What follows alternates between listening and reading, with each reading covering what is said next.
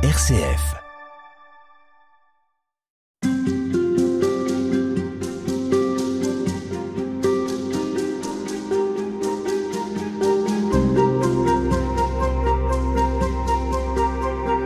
La question de l'intériorité traverse les siècles. Mais qu'est-ce qui anime l'homme au plus profond de son être? Eh bien, cette semaine, c'est de l'âme dont il sera question.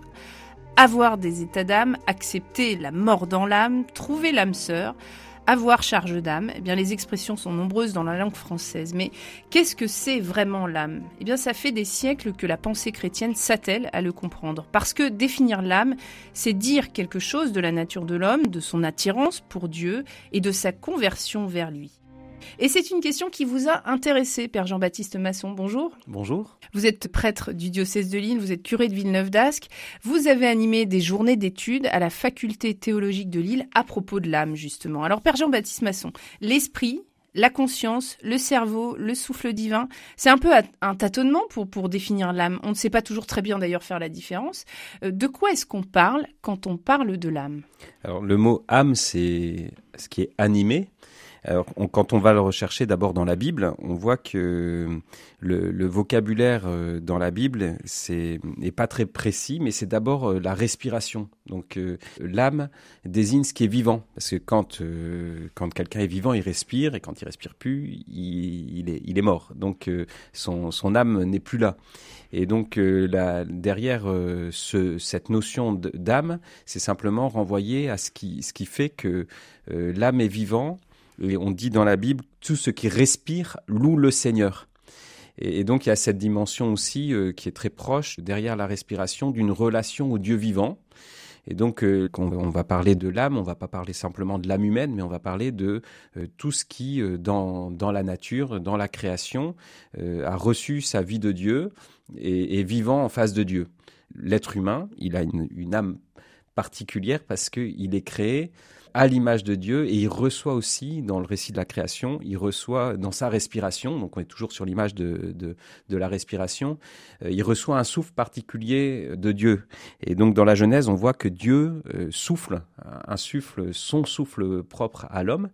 Et donc euh, dans la nature, l'âme est là dans tous les êtres, dans les animaux, dans ce qui est vivant, dans les végétaux. Mais dans l'être humain, il y a une respiration particulière qui vient de Dieu et qui fait que ben, la vie, euh, l'âme qui est dans, dans l'homme a cette relation toute particulière en face de Dieu. Mais alors, euh, qu'est-ce que vous diriez de ceux qui ne croient pas en Dieu? Est-ce qu'ils sont dépourvus d'une âme? Alors, en fait, effectivement, c'est très intéressant, c'est que quand on, on, va parler de l'existence de l'âme, on est renvoyé à Dieu. Et donc, euh, la question de l'âme, elle a du sens dans la foi et en face de Dieu. Et donc, euh, quand on ne croit pas en Dieu, la question de l'âme se, se, pose, euh, se pose moins, se pose pas, mais reste la question de la mort. C'est-à-dire que ne croyant pas en Dieu, si on ne croit pas en l'âme, est-ce qu'il reste quelque chose quand même de l'homme après sa mort et comment l'être humain peut vivre au-delà de son corps? On est obligé de poser un principe quand même, si on veut tenir une survie de quelque chose de l'homme au-delà de son existence physique, à ce moment-là, on va poser l'existence d'une âme euh, sans forcément la connecter à Dieu, mais ça devient une réflexion philosophique difficile. Dans la foi chrétienne, l'âme humaine, elle, euh, elle est cette existence de l'homme en Dieu, au-delà de son existence physique. Donc la question philosophique, en quelque sorte, est résolue parce que en dehors de Dieu, soit on vit uniquement corporellement, et à ce moment-là, la mort, c'est la fin de tout, ou alors il y a quelque chose qui existe, mais on a du mal à comprendre comment il peut, on peut continuer à exister si on ne reçoit pas cette vie de Dieu. Et donc l'âme, dans la foi chrétienne, elle, elle est dans cette relation vraiment au divin.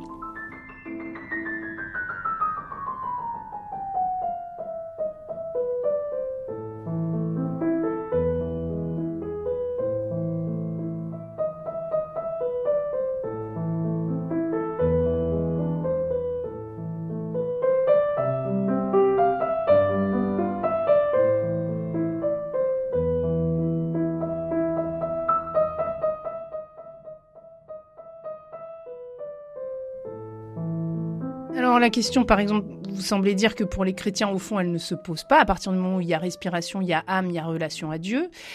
La controverse de Valladolid, qui est celle des Espagnols qui arrivent, et va se poser la question de savoir si ces Indiens ont une âme n'en ont pas, ou en tout cas s'ils sont bien comme nous.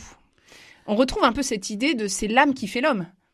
Et c'est l'âme qui fait la créature de Dieu. Oui, dans la controverse de Valladolid, ce qui est intéressant, c'est que il y, a, un conflit entre euh, ceux qui voudraient euh, utiliser ces êtres comme une marchandise. Donc c'est les marchands, c'est tout le, système de l'empire euh, espagnol qui se développe, qui a besoin de, personnel, et les missionnaires en fait qui leur annoncent l'évangile, qui les baptisent, qui reconnaissent leurs droits, et c'est un frein à l'exploitation commerciale.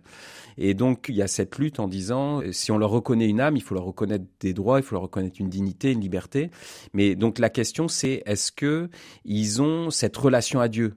Est-ce qu'ils sont catéchisables? Est-ce qu'ils sont baptisables? Est-ce que est-ce qu'il faut les respecter comme des frères et sœurs dans le Christ? Et, donc à ce moment-là, on peut pas les utiliser comme une marchandise.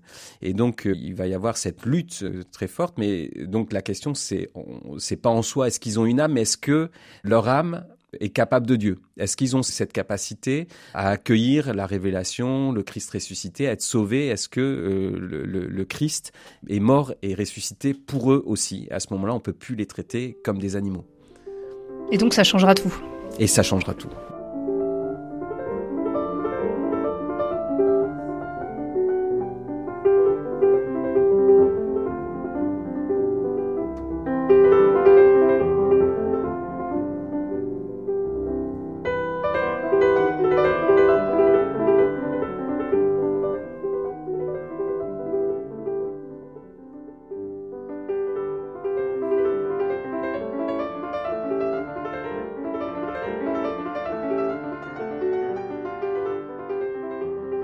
Si on pousse la réflexion euh, sur euh, cette présence de l'âme en, l'homme, on le disait tout à l'heure, en fait, si on ne pense pas que c'est le, souffle de Dieu, alors qu'est-ce qui reste? On, arrive euh, presque plus sur une question matérielle, sur une question presque mécanique, en fait, du fonctionnement de l'homme.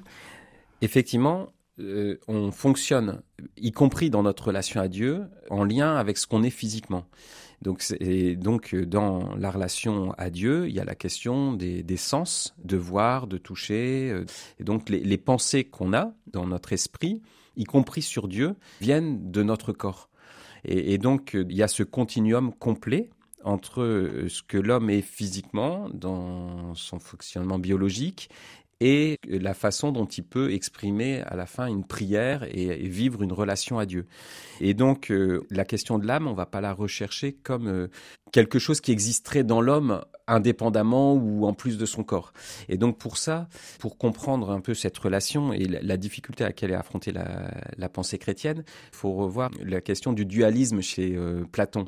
C'est-à-dire que lui, il dit, il y a une nature humaine, corporelle, mortelle, donc c'est notre corps, et il y a des pensées qui, elles, sont éternelles, euh, spirituelles, et entre les deux, c'est deux natures totalement différentes, et c'est impossible de penser que ce soit la même chose. Et donc il y a un corps et il y a une âme, c'est le dualisme, euh, et donc euh, il n'y a pas ce continuum. À la fin, quand l'homme meurt, son âme est libérée, elle continue de vivre dans le divin, dans le monde des idées, dans ce qui est spirituel, ce qui appartient à sa nature. Et donc, le corps est la prison, euh, dit Platon, de l'âme. Et ça, c'est pas du tout la pensée chrétienne. Donc, la, pensée chrétienne, elle va plutôt se développer. Euh, elle va trouver plutôt chez Aristote euh, son, fond euh, philosophique, c'est-à-dire qu'il y a un continuum entre ce qui est corporel, biologique, ce qui est sensitif, donc avec le, fonctionnement tel qu'on peut le voir chez les animaux aussi, de, de voir, de toucher, y compris d'éprouver des, des, émotions, et puis ce qui va être les facultés plus supérieures de la rationalité des pensées. Et en fait, les, les trois degrés, corporel, sensitif et spirituel, s'enchaînent. Et ça, c'est c'est l'âme. C'est-à-dire que euh, c'est-à-dire les trois sont l'âme? Voilà, c'est ça. C'est que on a avec la pensée de Platon, on a l'âme qui tombe dans le corps, et donc on va chercher l'âme quelque part dans le corps et elle va s'en libérer.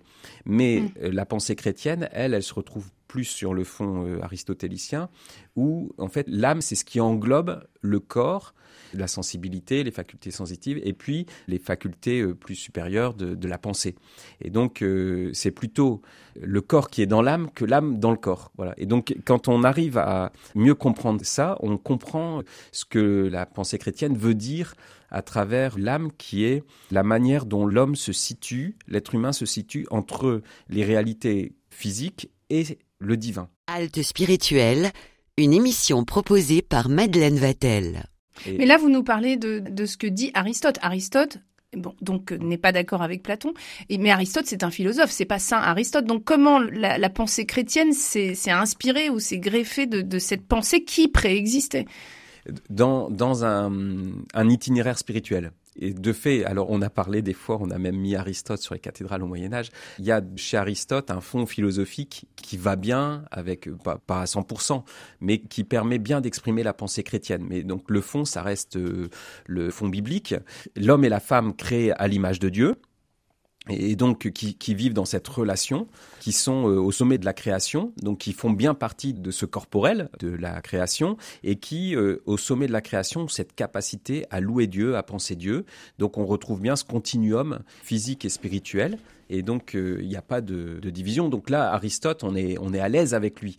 Voilà. Mais après, dans la pensée chrétienne, c'est surtout l'itinéraire de l'homme vers Dieu.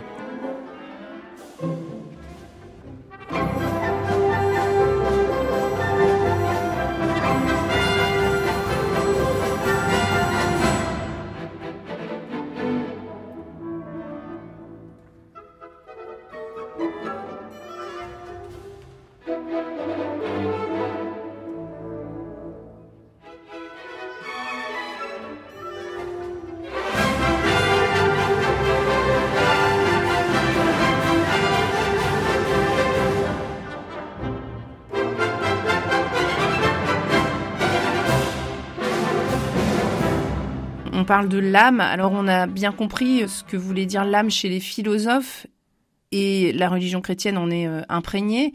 Mais pour autant, l'âme, d'un point de vue chrétien, n'est pas tout à fait pareil. Qu'est-ce qu'il y a comme différence entre la façon dont la philosophie va définir l'âme et la façon dont les chrétiens vont euh, parler de l'âme? Comment est-ce que les chrétiens comprennent l'âme? En fait, les, les pères de l'Église, ils s'attachent à définir l'itinéraire de l'âme vers Dieu. C'est-à-dire que la question, c'est pas tellement de faire des, en soi des définitions anthropologiques, une réflexion sur, sur l'homme, mais c'est de voir comment ça marche, comment on avance vers Dieu. Et du coup, il y a, une, il y a un intérêt euh, sur l'intériorité humaine, de voir euh, en nous comment ça fonctionne. Et donc, on a un père de l'Église très important. Alors, je vous coupe parce que c'est bien de redire ce que sont les pères de l'Église.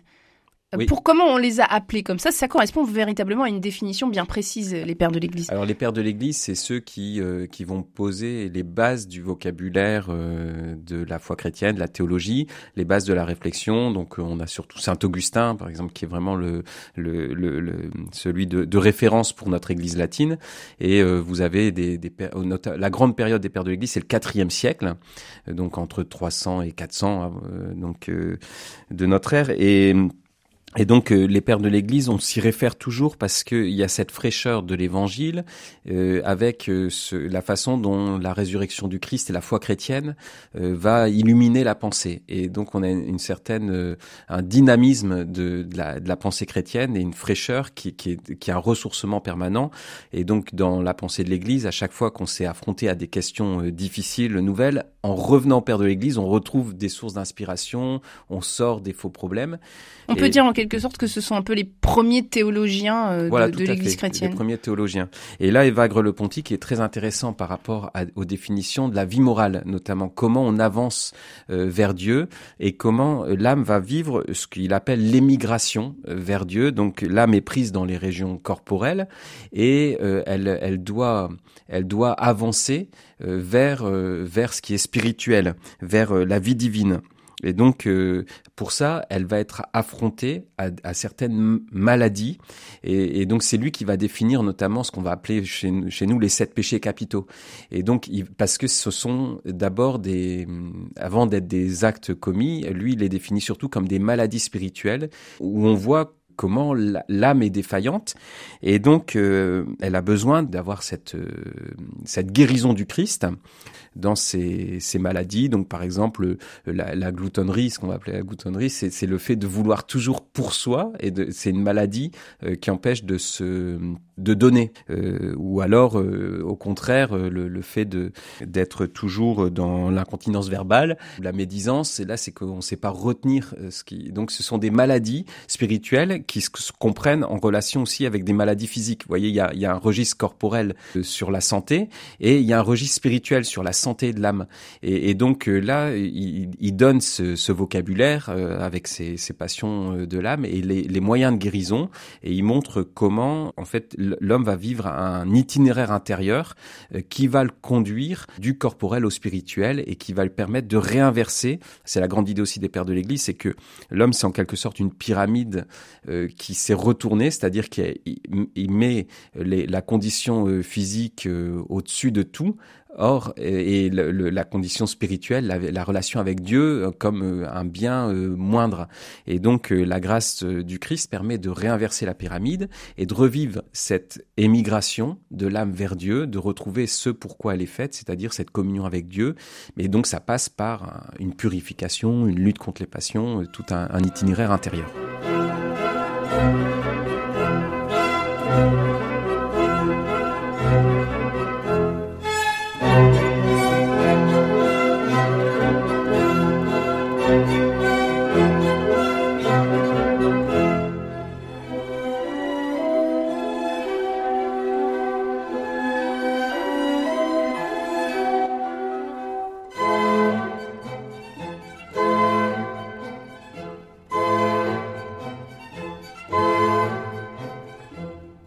Dire que l'âme, en fait, elle est, elle est tourmentée, elle est donc lui utilise le terme malade. Comment est-ce qu'on peut guérir? Parce que finalement, notre âme aujourd'hui aussi, elle n'échappe pas à ses tourments. Alors, qu'est-ce qu'il propose, ce père de l'Église, pour guérir l'âme? Alors, ce que propose euh, Évagre le Pontique et tous les pères, c'est la relation avec Dieu, c'est-à-dire c'est de retrouver comment euh, on peut être en contact avec Dieu. Et donc, il y a, y a vraiment cette définition de l'âme comme étant euh, le lieu où, où l'homme est habité par Dieu. Il y a une, il y a une présence, on dit euh, qu'il est on revient à la Bible, il est à l'image, créé à l'image et à la ressemblance. Il a perdu cette ressemblance avec Dieu et il, peut la retrouver dans un contact avec le Christ euh, qui habite l'âme par sa résurrection. Donc euh, qui, qui vient euh, donner à, l'homme cette, cette guérison et, et, révéler. Alors ce qui est intéressant, c'est que dans ce contact avec le Christ, il y a ce déploiement de la vie intérieure et du coup l'homme découvre qui il est euh, dans cet itinéraire spirituel. Et donc il y a, y a, une expansion du champ intérieur, de la vie spirituelle, qui se déploie euh, à travers cette relation à Dieu. Autrement dit, l'âme n'arrive pas en l'homme euh, déjà prête à fonctionner, on pourrait dire, en tout cas de manière figée. C'est quelque chose qui va nécessiter une véritable progression. Voilà, c'est un dynamisme. C'est un dynamisme de la vie humaine et, et c'est pas une chose. Donc ça, c'est le problème philosophique qu'on a et qu'on retrouvera très fort euh, pour anticiper un peu avec Descartes, c'est que on, fait dans la pensée contemporaine de l'âme une chose qu'on cherche dans l'homme. Or, c'est plutôt l'âme qui contient le corps, et l'âme, c'est toute la personne humaine et son dynamisme du corporel vers le spirituel. On peut dire que euh, l'être humain, il est entre ciel et terre, il est entre le terrestre et le divin, et il va vivre euh, cet itinéraire d'un retour vers Dieu. Et donc là, on a cette compréhension de, l'âme humaine dans un dynamisme de la foi et de la vie spirituelle. Mais comment est-ce qu'on peut travailler cette âme pour qu'elle cherche Dieu finalement? Parce que certains vont vous dire que leur âme est, très contente de ce qu'elle trouve autour d'elle et que cette aspiration à Dieu, au fond, n'est peut-être qu'une invention euh, de ses pères de l'Église ou euh, de, des chrétiens qui l'ont suivi. Oui, dans la vie spirituelle, il y a cette révélation de, l'homme à lui-même et il y a une joie, il y a, il y a un bonheur euh, que l'homme retrouve. Et donc, euh, il y a ce, cette compréhension, euh, notamment dans les, les péchés capitaux que définit Evagre le qui sont des maladies de, l'âme. Alors, il y a, au contact avec Dieu, il y a un assainissement, il y a une guérison de l'homme. C'est expérimental, on pourrait dire, en quelque sorte. C'est pas d'abord intellectuel, c'est l'expérience de l'homme. La recherche de, de ce qu'est l'âme, c'est la recherche de ce qu'on est, ce pourquoi on est fait. Et la conviction chrétienne, c'est que l'homme est fait pour Dieu. C'est Saint Augustin qui dit Tu nous as fait pour toi et notre cœur est sans repos tant qu'il ne demeure en toi. Donc euh, on découvre que euh, on est fait pour Dieu et que en Dieu, bah, ça marche. Mais cette recherche, elle ne se fait pas sans antagonisme, sans bataille parfois. Plus l'âme progresse et plus elle combat certains obstacles. Ça ne va pas de soi de, de se tourner euh, vers Dieu et de progresser en tout cas. Parce qu'on a parlé de cette inversion, c'est-à-dire que l'être humain est fait pour Dieu, mais le péché originel, c'est cette inversion de la pente naturelle de l'homme. C'est-à-dire que le, le divin lui devient pénible et il y a cette aspiration, cette gloutonnerie, dira Évrag le Pontique, où, qui, qui, où on cherche son bonheur uniquement dans le, le, corporel et on, on, est tiré vers le bas.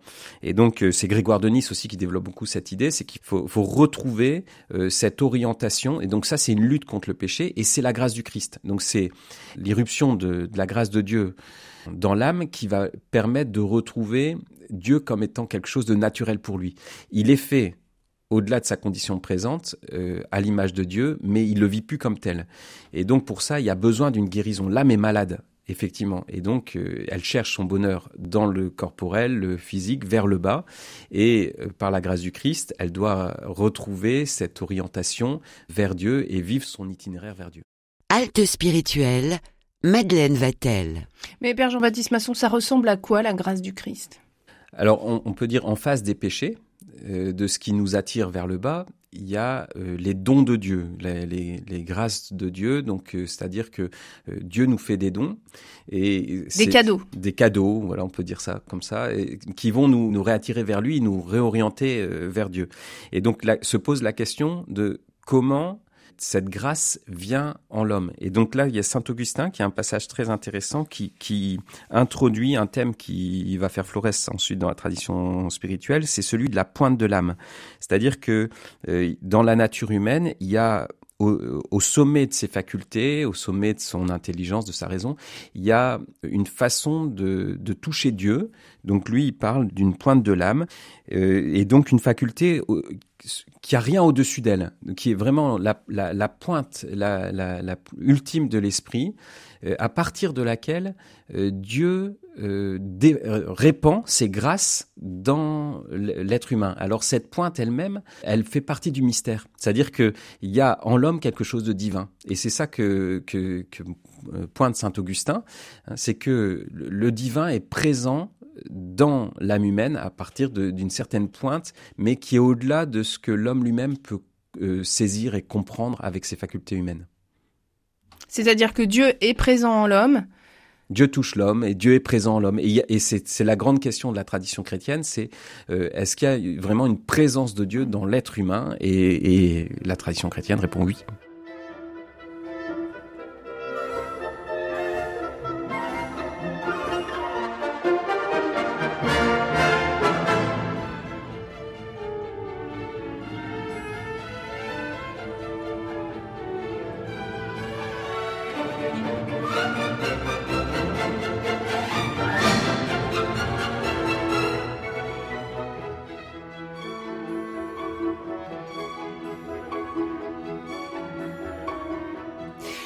Part aujourd'hui au Moyen Âge. Euh, et la question c'est comment est-ce que l'âme va pouvoir trouver sa place dans une société qui est quand même marquée par une spiritualité très concrète? Comment est-ce que les croyants du Moyen Âge vont pouvoir trouver Dieu? C'est-à-dire comment est-ce que ces croyants vont trouver leur âme d'une certaine manière? On avait laissé la fois dernière Saint Augustin qui avait indiqué le chemin de l'intériorité. Avec Saint Augustin au IVe siècle, donc on est avant le, Moyen Âge, il y a cette euh, cette indication de des chemins de l'intériorité dans la pensée et donc on, découvre l'âme comme étant ce qui reflète le, divin euh, l'homme est à l'image de Dieu dans sa mémoire, dans son intelligence, sa volonté, c'est-à-dire dans ses facultés intellectuelles. Donc la mémoire, il dit, la mémoire c'est l'image du Père en quelque sorte, en prenant beaucoup de précautions. Euh, l'intelligence c'est la mémoire du Fils de Jésus, puisqu'il est celui par qui tout a été créé, c'est l'intelligence du monde. Et puis euh, la volonté, c'est ce feu qui nous enflamme, qui nous fait vouloir et agir. C'est en quelque sorte l'image de l'Esprit Saint. Et donc l'homme porte en lui cette, cette image de Dieu, et quand il va vivre cette cette vie intérieure, il, va découvrir Dieu à partir de ce qu'il observe en lui-même aussi. Et le, fait de se, regarder intérieurement comme un reflet de Dieu, c'est faire cet itinéraire vers Dieu. Alors après, quand on rentre dans le Moyen Âge, on voit dans cette première partie du Moyen Âge, on est dans une, une période assez différente qui va mettre un peu en veilleuse avant de le retrouver cette, voie de l'intériorité de Saint-Augustin. On a toute une période, à l'époque carolingienne notamment, où on est euh, donc chez Mérovingien, carolingien, si on se situe en France, donc entre le sixième et on va dire jusqu'au XIe siècle, on est dans cette période où euh, il y a un long temps de l'Église. Hein, donc sur une très longue période, il se passe beaucoup de choses, mais on va vivre euh, l'itinéraire chrétien plutôt sur le mode de l'extériorité. L'accent sera plus mis. On va parler de voix euh, non pas de l'introversion, mais de l'extraversion. C'est-à-dire que l'itinéraire vers Dieu, il est conçu comme une, une, sortie de la cité humaine pour aller vers la cité divine. Pour ça, il faut marcher. On est sur l'image du pèlerinage. On sort de soi, on sort de son péché, on avance vers Dieu, on se convertit, mais on se pose pas beaucoup la question de l'intériorité euh, dans le sens où Saint Augustin l'a posé. Et donc, euh, on va mettre l'accent sur des pratiques corporelles. C'est le corporel qui permet d'accéder au spirituel. Et donc, ce sont des pratiques de pèlerinage, de pénitence, euh, de, dons, de générosité, qui vont euh, garantir l'accès à Dieu, le salut. Mais on n'est pas trop dans l'atmosphère d'une communion intime, d'une intimité avec euh, avec Dieu. Et Jésus, dans ce moment-là, c'est vraiment le chef. La façon dont on le représente, c'est dans la gloire, sous les traits d'un empereur euh, byzantin, si vous voulez. C'est pas c'est pas le compagnon euh, intime de notre âme. C'est c'est notre chef qui nous guide. Donc il y a cette voie de l'extraversion qui est très intéressante et qui est complémentaire. Hein, on, on, incite beaucoup sur les pratiques extérieures.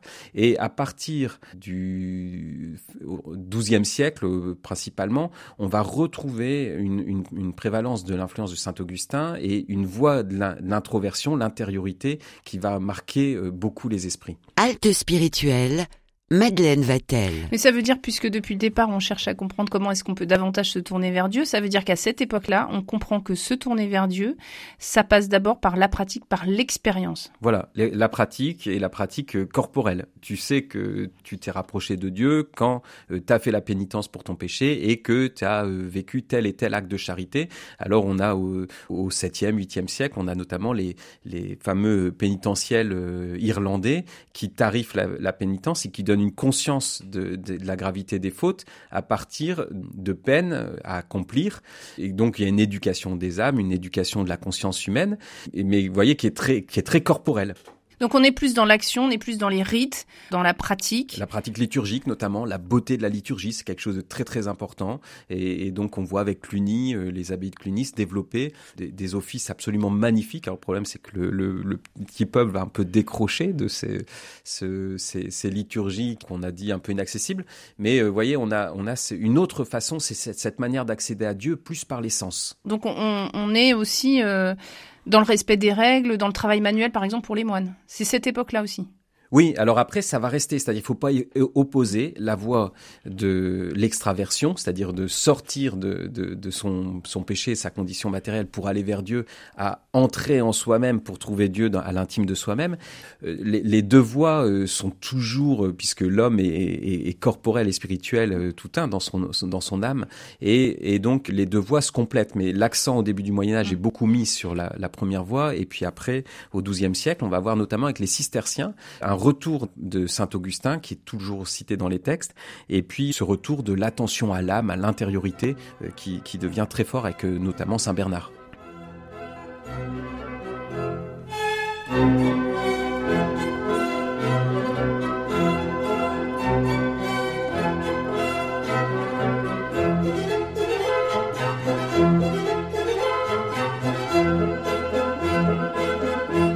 On évoque ici comment est-ce qu'un élan collectif emmène toute une population à certaines pratiques. Est-ce que Saint Bernard va encourager cette pratique individuelle justement?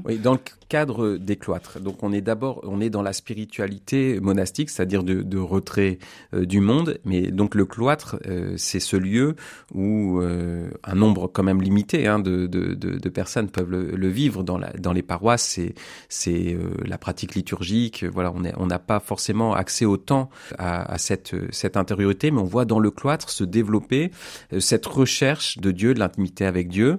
Et alors avec donc les cisterciens notamment, on voit il y a vraiment tout un courant de pensée qui qui accentue sur l'amour de Dieu et sur la sensibilité spirituelle. C'est-à-dire que on a sur cette dimension corporelle qui est marquée par le péché, il y a l'accès à la vie divine dans les sacrements, dans la vie de foi, la prière, et entre les deux, euh, il y a à vivre et exercer un amour de Dieu dans une certaine sensibilité, ce qui est très touchant dans ces écrits du XIIe siècle. Euh, on peut citer euh, Elred de Rivaux, Baudouin de Ford, et bien sûr avant Saint Bernard de Clairvaux, sont des, des, grands abbés de, de l'époque du XIIe siècle, de l'époque cistercienne.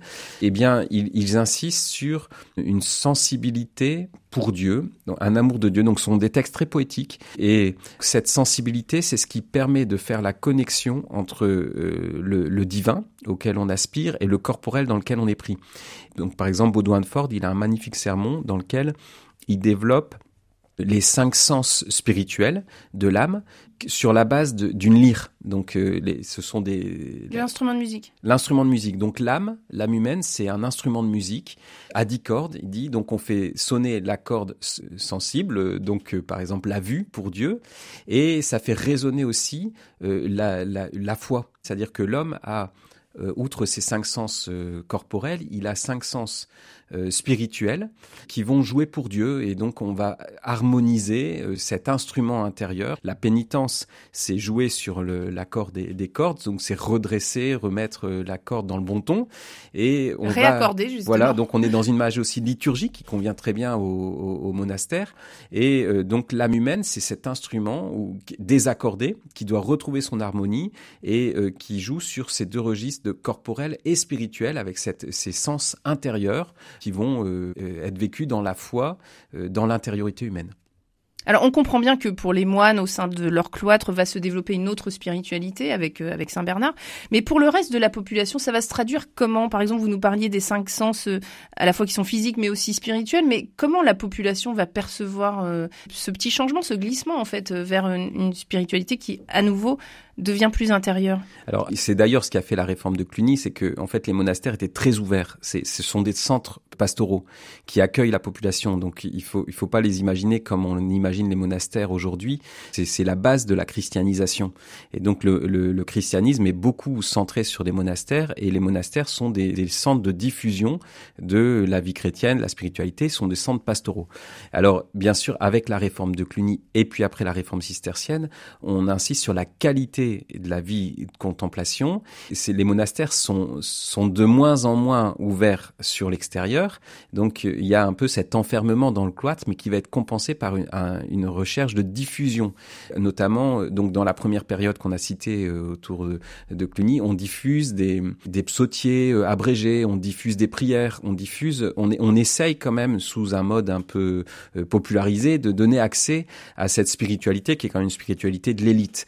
Et donc donc plus tard, on va faire sortir du cloître la vie spirituelle en donnant accès à une spiritualité de qualité directement au plus grand public. Mais euh, ce travail a toujours été quand même fait par les moines qui ont cherché à, diffuser par leurs écrits, mais il faut savoir lire.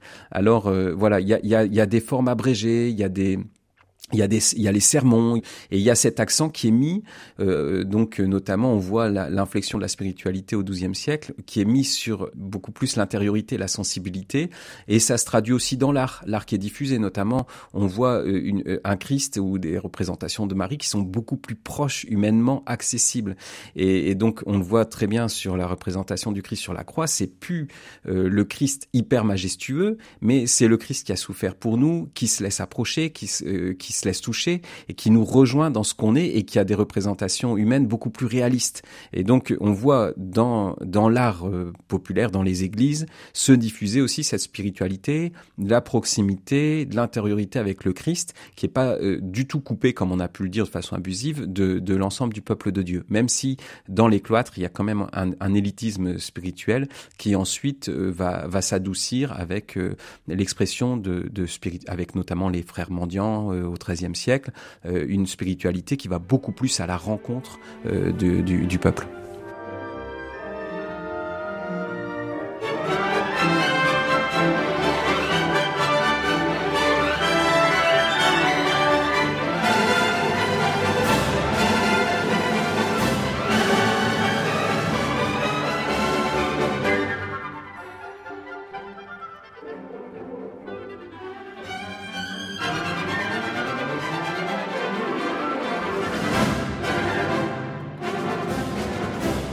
Est-ce qu'on peut parler de l'âme Alors on va voir aujourd'hui comment est-ce que ça résonne chez les mystiques réno-flamands.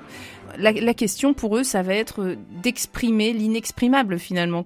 Comment est-ce qu'on peut parler de ce qui est imperceptible alors là, on est au XIVe siècle. On est euh, aussi chez les dominicains. Donc à la suite, euh, Saint, Saint, Thomas d'Aquin, c'est le c'est le XIIIe siècle, à la suite de Saint Dominique. Et, et euh, on arrive un petit peu plus tard. donc dans ce dans cette cette spiritualité chrétienne qui est sortie du cloître. On avait vu chez les euh, avant, chez les euh, cisterciens notamment, c'est beaucoup euh, dans les monastères qu'on trouve Dieu dans l'intériorité du cloître. Et ici, donc, ça, ça, correspond à ce besoin du peuple de Dieu aussi de retrouver accès à une spiritualité, voilà, vécue. On est dans les paroisses, on est dans des sermons. C'est très intéressant. On a les sermons de Maître Eckhart qui sont qui sont en allemand, en allemand de l'époque. C'est-à-dire que c'est on est vraiment dans la diffusion d'une spiritualité donc au tout venant. C'est-à-dire que Maître Eckhart va faire la révolution, en quelque sorte, déjà, un, d'aller parler à des femmes, et puis en plus de leur parler dans leur langue natale. Et ça, c'est vraiment nouveau. Oui, c'est assez, c'est, nouveau. Bah, c'est pas en latin, c'est nouveau. Alors du coup, ça, ça, lui a fait des problèmes parce que du coup, il y a des outrances de vocabulaire, il y a de l'imprécision, et on est dans une époque où on cherche vraiment la pure doctrine et la précision théologique. Donc, il va être accusé puis blanchi euh, d'hérésie. Hein, mais donc aujourd'hui, euh, c'est c'est une pensée qui est tout à fait euh, accueillie dans sa beauté et qui va continuer malgré la condamnation des thèses, de certaines thèses de Maître Eckhart que lui-même avait pas vraiment soutenu. Eh bien, ça va continuer continuer par ses disciples à se diffuser. Euh, alors, on est dans une, une pensée vraiment mystique, c'est-à-dire que euh, c'est l'attention au mystère. Alors, le père de l'Église auquel on se réfère euh, le plus, c'est le pseudo Denis l'Aéropagite. On a attribué à Denis l'apôtre, dont on parle dans l'Évangile, un texte qui est en réalité du IVe siècle et qui est un recueil de textes sur l'expression du mystère de Dieu comme impossible à exprimer on est dans le paradoxe de, la mystique, c'est-à-dire que dès qu'on parle de Dieu, ce n'est pas Dieu, parce que Dieu est au-delà de tout ce qu'on peut dire. Et, et donc, euh, il est au-delà de la rationalité, de la pensée. Euh, au-delà des mots. Au-delà des mots. Et donc, du coup, on, on met l'accent sur ce que Saint Bernard avait induit. Il avait parlé d'une petite étincelle dans l'âme. Cette petite étincelle qui est en fait euh, du divin, euh, du divin qui est présent dans l'âme, mais qui est au-delà des réalités de la pensée, de l'intelligence, de la mémoire, de, qui est au-delà des facultés rationnelles de l'homme. Halte spirituelle, Madeleine Vatel. On pourrait dire aujourd'hui comme une sorte de, de connexion directe. Oui, une connexion directe au-delà du sensible. Et donc, euh, à partir de cette connexion, si on prend cette image, se diffuse dans l'âme énormément de choses. Se diffusent les grâces de Dieu, les vertus, euh, se diffuse la foi, l'intelligence, euh, la charité. Donc, du coup, on ajoute en quelque sorte un registre. Vous voyez, dans, dans la compréhension de l'âme, on parlait de son corps et de ses facultés intellectuelles, de son esprit. Et, et, donc là, on va parler d'un au-delà. donc, on va mettre l'accent sur cette fine pointe de l'âme ou cette étincelle de l'âme qui a une fonction euh, morale, c'est-à-dire que dans l'homme, il y a une, petite lumière qui va le guider toujours, et Maître Eckhart dit, même en enfer, elle ne s'éteint pas. C'est-à-dire que euh, cette étincelle de l'âme, elle apporte toujours son secours, quelle que soit l'obscurité du cœur humain. Et donc, euh, on va parler de petite étincelle, en quelque sorte, la petite étoile qui conduit au soleil nouveau, à la grande étoile qui est le Christ euh, ressuscité, qui va se lever dans l'âme. Et donc, cette, petite étincelle de l'âme, le vocabulaire théologique, on parle de Saint-Thérèse ou Saint-Thérèse, c'est-à-dire que c'est un secours qui fait que, quelque part au fond de son cœur, l'homme, même s'il est perdu, il désire toujours le bien, il désire toujours Dieu. Il est jamais totalement coupé et il y a toujours une présence de Dieu dans l'âme humaine. Et alors ça va polariser, si vous voulez, toute les, la compréhension de, de l'âme humaine qui, va vers cette lumière, qui perçoit de façon très ténue au fond du même.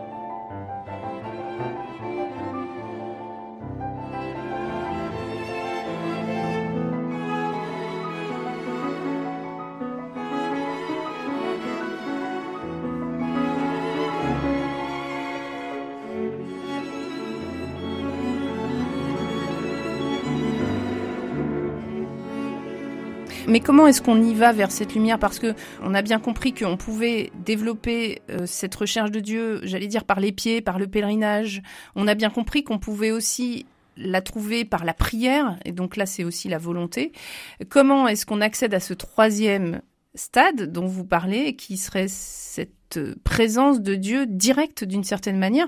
On a le sentiment que pour euh, les mystiques, ça a été un effort considérable et que donc ce serait réservé à une petite partie de la population qui va faire maintes efforts, maintes assaises pour y parvenir, ou bien est-ce que, comme vous le disiez, même dans les ténèbres, pour chacun de nous, il est possible d'accéder directement à Dieu? Alors c'est pas du tout de l'élitisme parce que tout être humain est à l'image de Dieu. Et donc, ce qu'on dit, c'est que tout être humain a ce secours de Dieu en lui.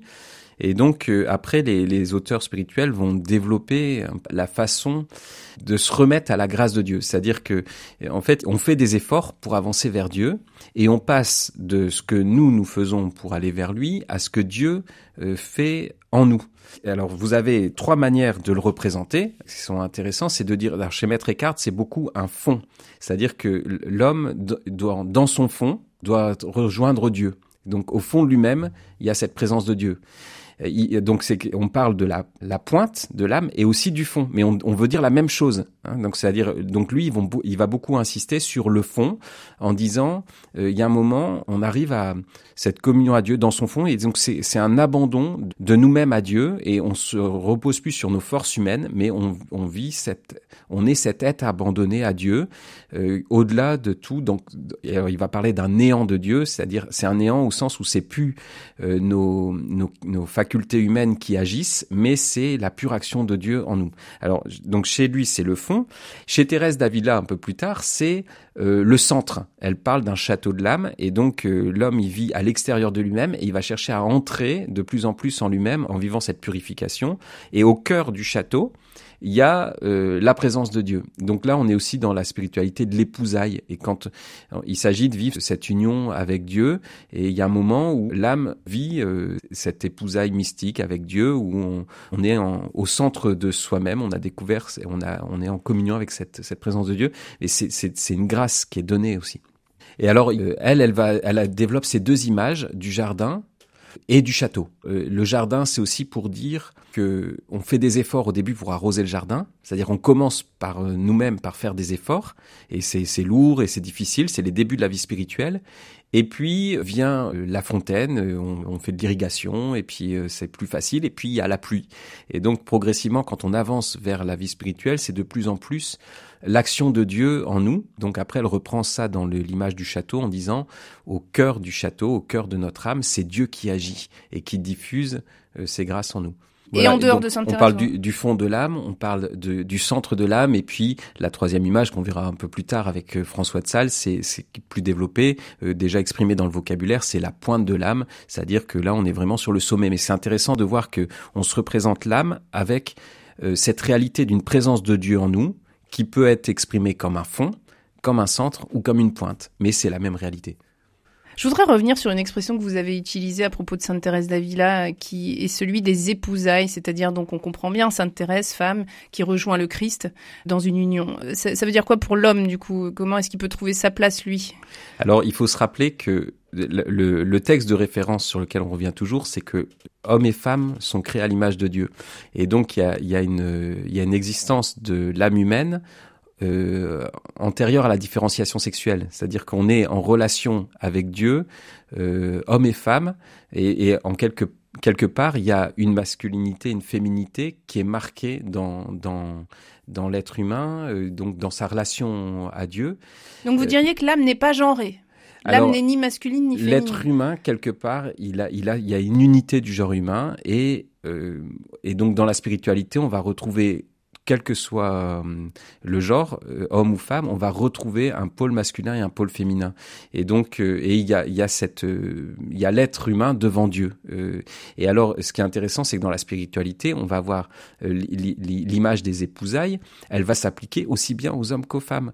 et vous avez aussi une virilité qui est appliquée aussi bien aux hommes qu'aux femmes. Et donc, quand on lit ça, on, ça c'est des textes qui aujourd'hui peuvent nous rebuter un peu, mais par exemple, le mot virilité est utilisé. On utilise beaucoup le mot virilité et on demande aux femmes d'être viriles spirituellement. Alors qu'est-ce que ça veut dire Alors ça veut dire pour nos auditrices de, de, se mobiliser euh, dans sa volonté, c'est-à-dire que le, le, le, le la virilité est plutôt caractérisée sous le mode du, du, du combat et de, de, de, de, de l'itinéraire de la vie spirituelle vers Dieu. Et donc, c'est une marche vers Dieu qui demande du courage et une forme de virilité qui est aussi bien masculine que féminine. C'est-à-dire qu'on on écrit, il y a des... Les, les, les euh, Thérèse Davila, par exemple, pour euh, la citer de nouveau, elle demande à ses sœurs d'être viriles. Et les auteurs spirituels qui écrivent aux religieuses, ils leur demandent d'être viriles dans leur vie spirituelle. Et aussi, d'un autre côté, on dit cette, cette épousaille mystique ou cette, cette forme de ravissement en Dieu qui est très développée dans la spiritualité, c'est un fond plus féminin, c'est une expression plus féminine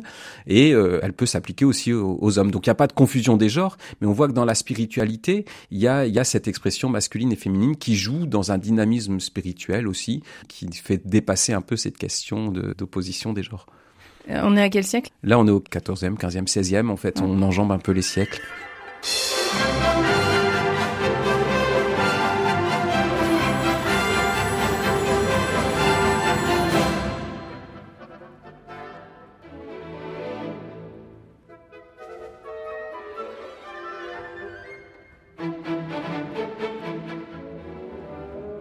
S'intéresse à la spiritualité, à l'intériorité de l'homme et notamment à son évolution parce qu'il y a eu la place de l'âme a évolué tout au long des siècles. On arrive au XVIIe siècle. Comment est-ce que on rencontre Dieu? En fait, au fond, c'est toujours cette question qui va traverser les siècles. Alors, comment est-ce qu'on rencontre Dieu dans ce XVIIe siècle où l'intériorité va, va connaître quasiment une apogée, mais où paradoxalement, c'est aussi le moment où on se dit qu'on pourrait peut-être vivre sans Dieu Exactement. Donc on est au siècle de François de Sales et puis de Descartes et on voit conjointement euh, s'élaborer une synthèse de la tradition chrétienne sur l'âme avec une véritable cartographie de, l'âme ou d'anatomie de l'âme. On est à l'époque aussi des dissections sur les cadavres où on cherche le fonctionnement du corps humain, mais dans l'intériorité, il y a cet aboutissement en quelque sorte où, où plusieurs auteurs spirituels font des descriptions très précises de tout le fonctionnement de la vie intérieure humaine. Donc il y a une richesse de la tradition chrétienne qui est stupéfiante en fait. C'est très très beau quand on voit les textes de Louis de Blois ou de François de Sales. Eh bien, on, on voit euh, cette cette description minutieuse et très subtile et très très fine de, du fonctionnement de l'intériorité humaine et de la façon dont, dont ça va jouer dans la vie spirituelle. Donc François de Sales fait un traiter de l'amour de Dieu, donc comment on peut aimer Dieu à partir de, toutes nos facultés humaines. Louis de Blois, lui, c'est plus un religieux, c'est un abbé euh, de monastère. Alors on a cette synthèse de la, de la compréhension chrétienne de l'âme, et puis en même temps, bah, il y a Descartes, alors qui lui est aussi profondément chrétien, mais il va développer l'idée de la vie intérieure et des phénomènes de la pensée à partir du, du physique. Donc par exemple, il y a cette image, cette idée du nerf optique qui permet de voir la lumière, qui est excitée par la lumière. Alors c'est la compréhension de phénomènes physiques auxquels on avait peu accès euh, jusqu'à présent, où on finit euh, par se dire, bien en fait, la, la pensée de l'homme, même sa vie intérieure, peut s'expliquer totalement physiquement sans avoir besoin de Dieu. Et du coup, on va quelque part extérioriser, on avait parlé de la présence de Dieu en l'âme, on va extérioriser euh, Dieu de l'être humain et en posant l'âme comme un espèce d'objet dogmatique. Alors c'est ce que fait Descartes parce qu'il est effrayé par les conséquences de, de, sa pensée. Alors il va dire l'âme humaine, elle se localise dans la glande pinéale. Eh bien, c'est le lieu de connexion du cerveau avec euh, l'âme humaine. Alors, Alors vous dites il est effrayé euh, Descartes parce que il se rend compte que euh, ce qu'on a cru jusqu'à présent, c'est-à-dire cette attirance vers Dieu, cette idée que nous avons une âme qui est de l'ordre du divin, d'un seul coup, on mesure que finalement ça pourrait très bien être simplement un effet physique de notre corps qui crée une imagination qui, qui est celui de, de, de pur événement chimique physique, en quelque bah, sorte. C'est-à-dire qu'on essaye de, de, on est fasciné par ces fonctionnements physiques. Il y a Hobbes qui dit, qui dit par exemple que l'être humain pourrait s'expliquer euh, comme une, une horloge plus sophistiquée. Et donc, euh, c'est ce que disent jusqu'à aujourd'hui les neurosciences, par exemple, en disant, euh, du coup, Dieu n'existe pas. Et, en fait, et dans cette, cette veine de pensée, le, le problème, c'est que on met sur le même plan ce qui est de l'ordre spirituel, la, distinction qu'a toujours fait la, tradition chrétienne en disant euh, l'âme c'est cet intermédiaire entre euh, le, le, spirituel, le divin et le terrestre, le corporel, mais il n'y a pas de confusion entre les deux registres. Or, donc ce qu'a dénoncé un auteur du XXe siècle, Heile, qui disait, c'est comme si vous disiez, euh, il est arrivé à la maison en pleurs et en chaise à porteur.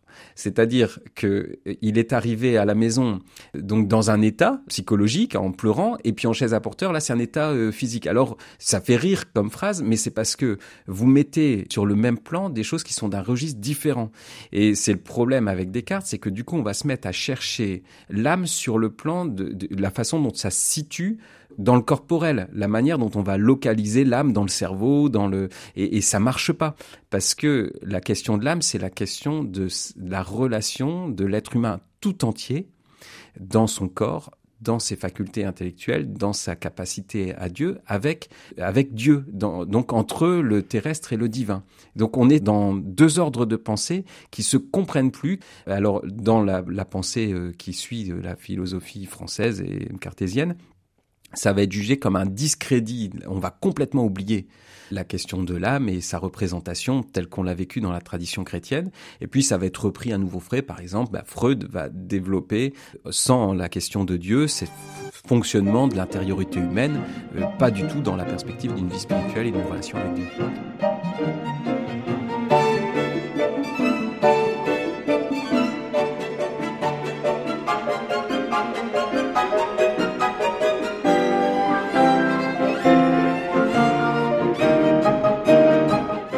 Où est-ce qu'on en est aujourd'hui en fait de cette conception de l'âme? Parce que c'est vrai que on note bien aussi que la science progresse. Vous parliez des neurosciences, ça fascine des centaines de, de milliers de personnes, et c'est vrai que c'est intrigant. Comment est-ce qu'aujourd'hui le chrétien résout cette relation qu'il a avec Dieu?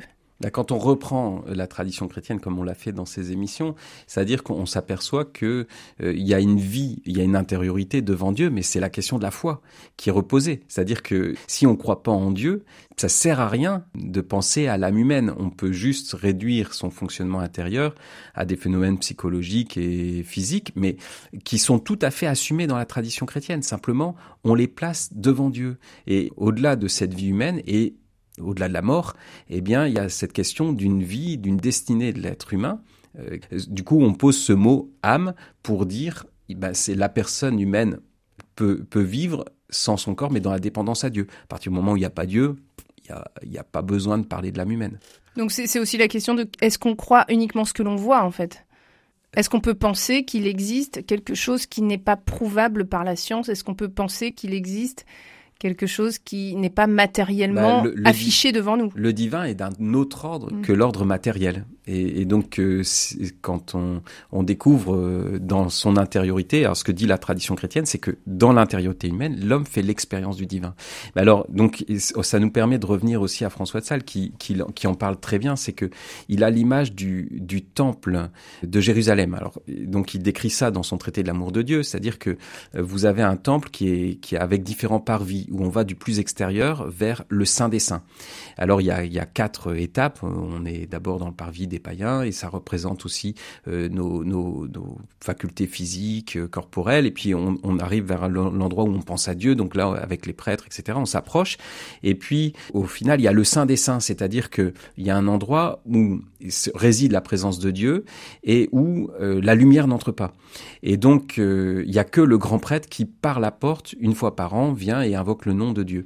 Et cette image-là du Saint des Saints, ça reprend une espèce de trône de Dieu dans l'âme humaine, c'est-à-dire que en l'homme, il y a une présence de Dieu, il y a un Saint des Saints où euh, Dieu réside, mais l'homme ne peut pas le ressentir avec ses sens physiques y a, la lumière naturelle n'y entre pas. Et donc, ou très très peu, des fois par éclat, parce que euh, le, le, grand prêtre, il y a cette description sublime où le grand prêtre, il ouvre la porte, mais lui-même, en avançant et avec l'encens, il, il obscurcit le peu de lumière qui entre par cette porte. Et donc, on perçoit très très peu, mais à partir de là, va se diffuser dans euh, l'âme, donc dans les autres, ses facultés de de mémoire, d'intelligence, de volonté, va se diffuser euh, les dons de Dieu. On a parlé des grâces, c'est-à-dire euh, la foi, l'intelligence, la volonté, les différentes vertus. C'est-à-dire que euh, quand l'homme vit cette prière et cette relation avec Dieu dans la foi, même s'il peut pas ressentir directement la présence de Dieu, il peut en ressentir les effets dans son âme, se trouver purifié, élevé et dans l'ordre de la charité. Alors, ça me semble intéressant qu'on écoute ce texte de Saint François de Sales. Il est lu par le comédien Frédéric Folcher cette extrémité et cime de notre âme, cette pointe suprême de notre esprit, est naïvement bien représentée par le sanctuaire, ou maison sacrée. Car premièrement, au sanctuaire, il n'y avait point de fenêtre pour éclairer. En ce degré de l'esprit, il n'y a point de discours qui illumine. Deuxièmement, au sanctuaire, toute la lumière y entrait par la porte. En ce degré de l'esprit, rien n'entre que par la foi, laquelle produit comme par manière de rayon la vue et le sentiment de la beauté et bonté du bon plaisir de Dieu. Troisièmement, nul n'entrait dans le sanctuaire que le grand prêtre. En cette pointe de l'âme, le discours n'a point d'accès, mais seulement le grand, universel et souverain sentiment que la volonté divine doit être souverainement aimée, approuvée et embrassée, non seulement en particulier pour quelque chose, mais en général pour toute chose, mais en particulier pour chaque chose. Quatrièmement, le grand prêtre, entrant dedans le sanctuaire, obscurcissait encore la lumière qui entrait par la porte. Halte spirituelle, Madeleine Vatel. Il y a cette expression au moment du dernier souffle, justement, on parlait de l'esprit, ce dernier souffle, ce moment où l'on rend l'âme. Qu'est-ce que ça peut bien vouloir dire de rendre l'âme? À qui est-ce qu'on la rend? Effectivement, rendre l'âme, c'est la redonner à Dieu. Et donc, il y a cette, cette idée que on a notre vie biologique et on dépend dans notre vie terrestre de notre corps, aussi pour aimer et aussi pour croire. Donc pour tout ce que, nous vivons de, plus beau, même dans la foi, on a cette dépendance et on, le vit d'une part par nous-mêmes, on fait, ces efforts, mais on, essaye d'aller vers Dieu et d'arriver à, vivre euh, cette relation avec Dieu. Et le moment de, la mort, c'est le moment où on remet notre âme à Dieu sur le modèle du Christ qui a vécu, qui a, qui a remis son âme à, à son Père sur la croix. Eh bien, il y a un moment où on, on, on, accepte de ne plus vivre par nous-mêmes, mais de vivre par la grâce de Dieu. Alors c'est une dépendance. Alors ça peut être vécu dans notre condition de pécheur comme une angoisse, parce qu'il va falloir lâcher, lâcher le plat et, et, et, et avoir confiance que de l'autre côté, il y a quelqu'un qui va le tenir.